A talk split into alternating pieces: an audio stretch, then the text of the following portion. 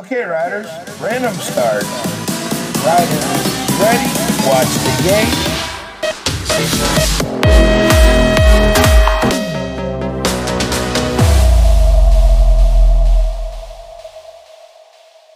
Amigos del BMX, bienvenidos a un nuevo episodio de BMX Podcast. Mi nombre es Pablo.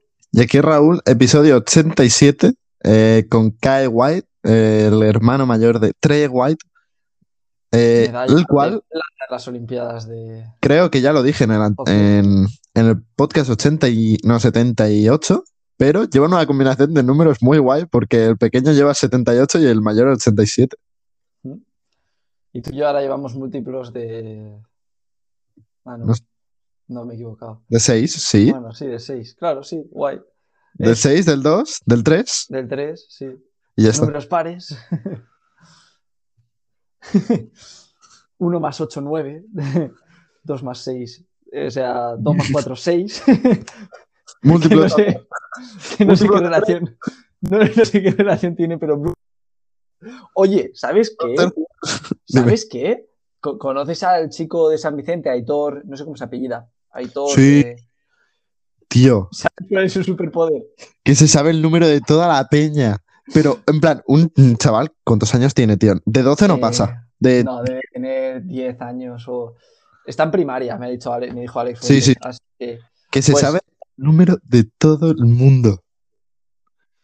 pero saqué el listado de inscritos de la LBR, del que estoy súper orgulloso. Uno de los motivos por los que no hemos subido podcast últimamente es que ahora cuando te inscribes automáticamente sales en Liga LBR barra inscritos.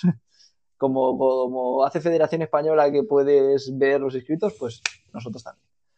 Y, y buah, he aprendido a programar, estoy súper contento. La cuestión que ayer cogí el, el listado y se lo empecé a decir, pero Raúl, corredores que no le increíble, increíble. No fallaba uno. Y los que fallaba, entre comillas, eran porque habían cambiado, habían elegido un número nuevo para esta temporada, ¿sabes?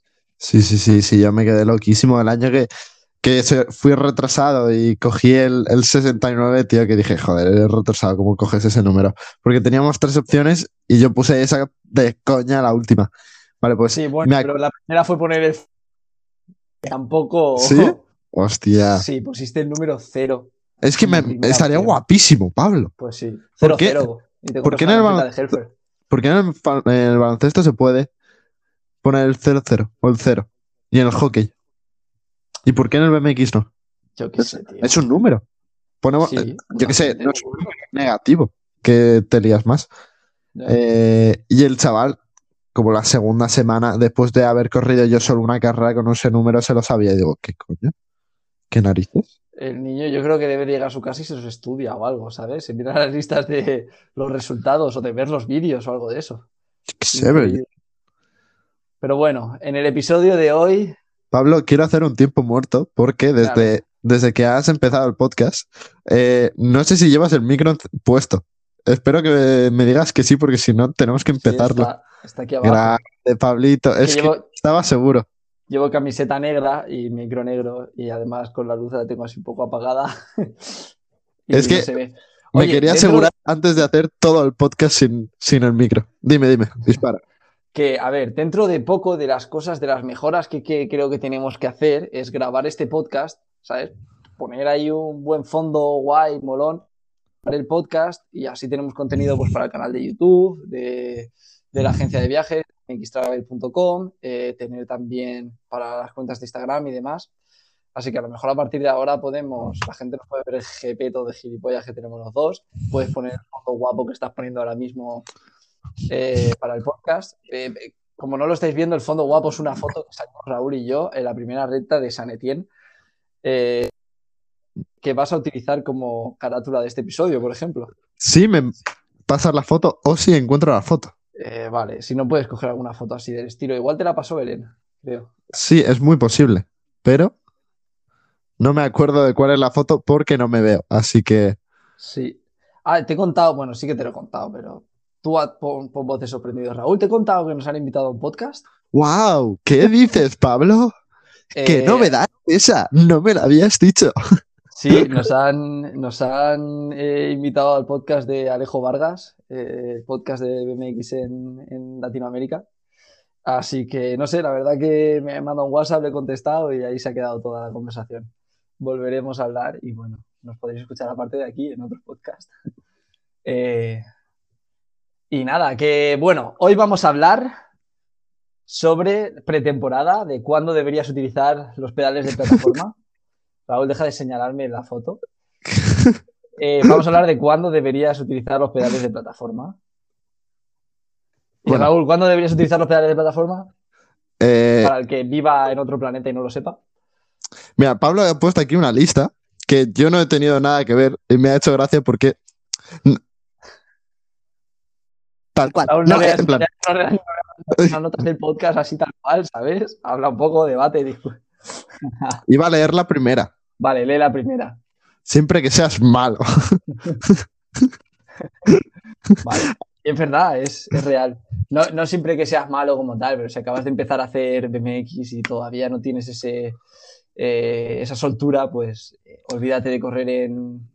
Olvídate de automáticos y, y de una a plataformas, porque va a hacer sí. que, que no pegues tirones de automáticos al pedalear, que ese es otro de los podcasts que podríamos hacer. Cómo hacer eh, el pedaleo redondo en cuatro fases. Y, y- y mira, ahora mismo me lo apunto. El podcast, pedaleo redondo.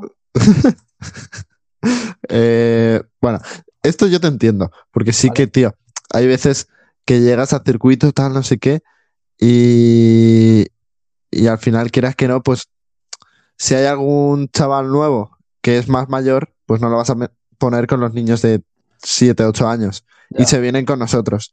Y a lo mejor se creen que llevan, en plan, llevan ya tres o meses. cuatro meses que dicen, oh, y tal, no sé qué. El chaval no ha pillado una bici en su vida. El enduro de hacer Sí, sí, sí. XT, Iba a decirlos también. de endurero, mountain bike XT. Así que por montar en plataformas, que además es lo más guay. Yo, si, si pudiéramos hacer una carrera, temporada o algo así, que sea solo plataformas, me encantaría. Como por ejemplo la Liga LBR Punt Track, que solo correr en plataformas.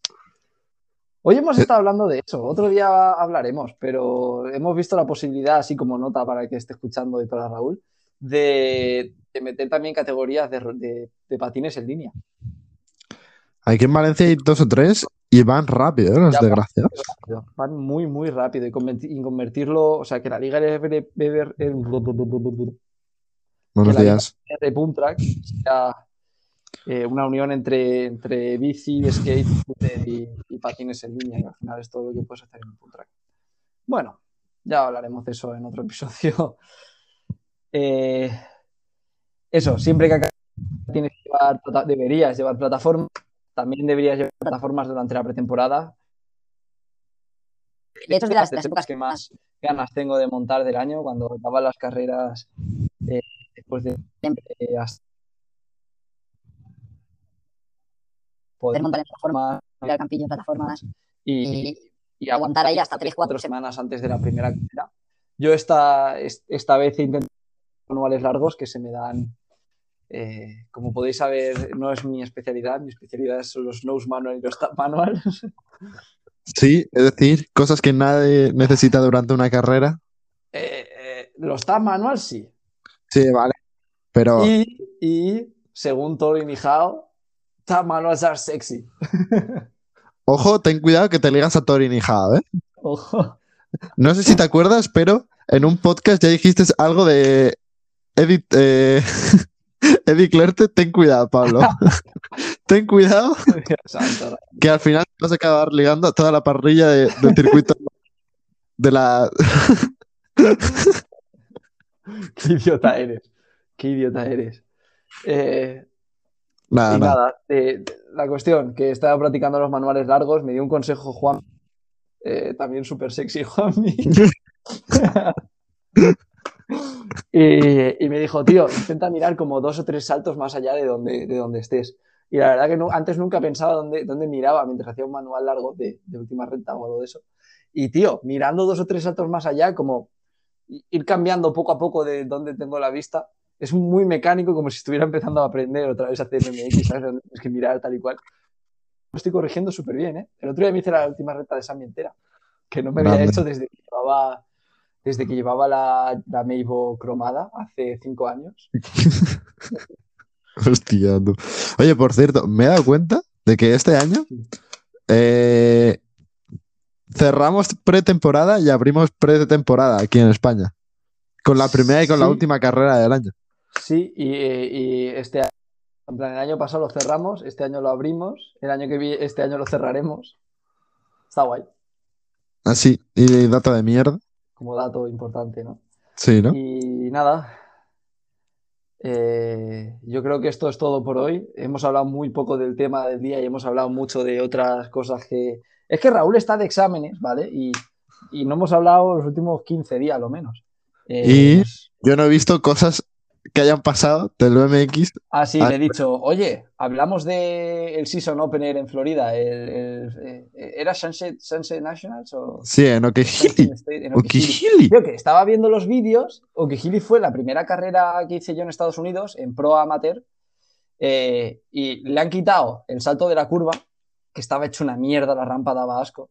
Lógicamente, conociéndome, no me lo conociendo, no me lo sal- Salto de la curva. Tenía la segunda recta, saltabas la curva, eh, la, ¿Ah, la segunda curva, y luego la zona prueba por fuera. Pero estaba fatal, Ah. estaba súper llena de agujeros el Soite, con unos agujeros alucinantes. Y no sé, me gusta, me parece guay lo que han hecho de meter la, la misma curva para las dos rectas. Eh, y tío, estaba viendo los vídeos que subían antes de la carrera los pros, y yo como, ¿qué, qué mierda de circuito es este si no he estado nunca en Florida, ¿sabes? Y, y bueno, era eh, casa de eh, home track de Javier Morales durante tres años. ¿Era ahí? Sí, estuvo tres años en Miami y tres años en Okehili. Literalmente eso es Latinoamérica. Eso. En plan, el sur Eso de- hay de No, Miami, Miami es capital de Sudamérica. Eh, no, no- no en ningún momento lo digo despectivamente, sino que muchos sudamericanos acaban yendo ahí. Y bueno, no sé. Por cierto, antes de acabar, eh, ¿has visto que Rago Richard se ha pasado a, a Rift y lleva una pedazo de bici guapísima? Sí, mola mucho. He visto la foto que ha subido hoy. Está jodidamente guapa, tío. Sí, está guay, guay, guay. Y también mola mucho la comensal. Bueno, aún no hemos visto. Bueno, a saber. Por eso. Sí, la comensal de. Ay, se me olvidó el nombre. Sylvain André. Ulala. Bueno, esto ha sido todo por hoy. Si os gustó el episodio, suscribiros. Se le puede dar cinco estrellas en, en Spotify, que el otro día se las di. O si alguien quiere dárselas. Miguel, Miguel, que sé que llegamos Miguel, tarde, pero. Miguel, Miguel, Miguel, Pepe. Eh, ah, Correr en, pla- en plataformas. plataformas, si eres veterano como Nick Long o Alcohol. ¿va a correr en plataformas este año? Ah, no creo, pero va a correr en Betpro y, y la verdad que tengo un montón de ganas porque la categoría Betpro de la Liga LBR con Willy, con, con Leandro, con Gustavo Alcojor, Ojo que está peleada este año. hay, hay nivel y va a haber tralla. Así que nada, Eh, inscríbete para la Liga LBR, el Open en Campello el 12 y 13 de febrero. Un abracito. Adiós.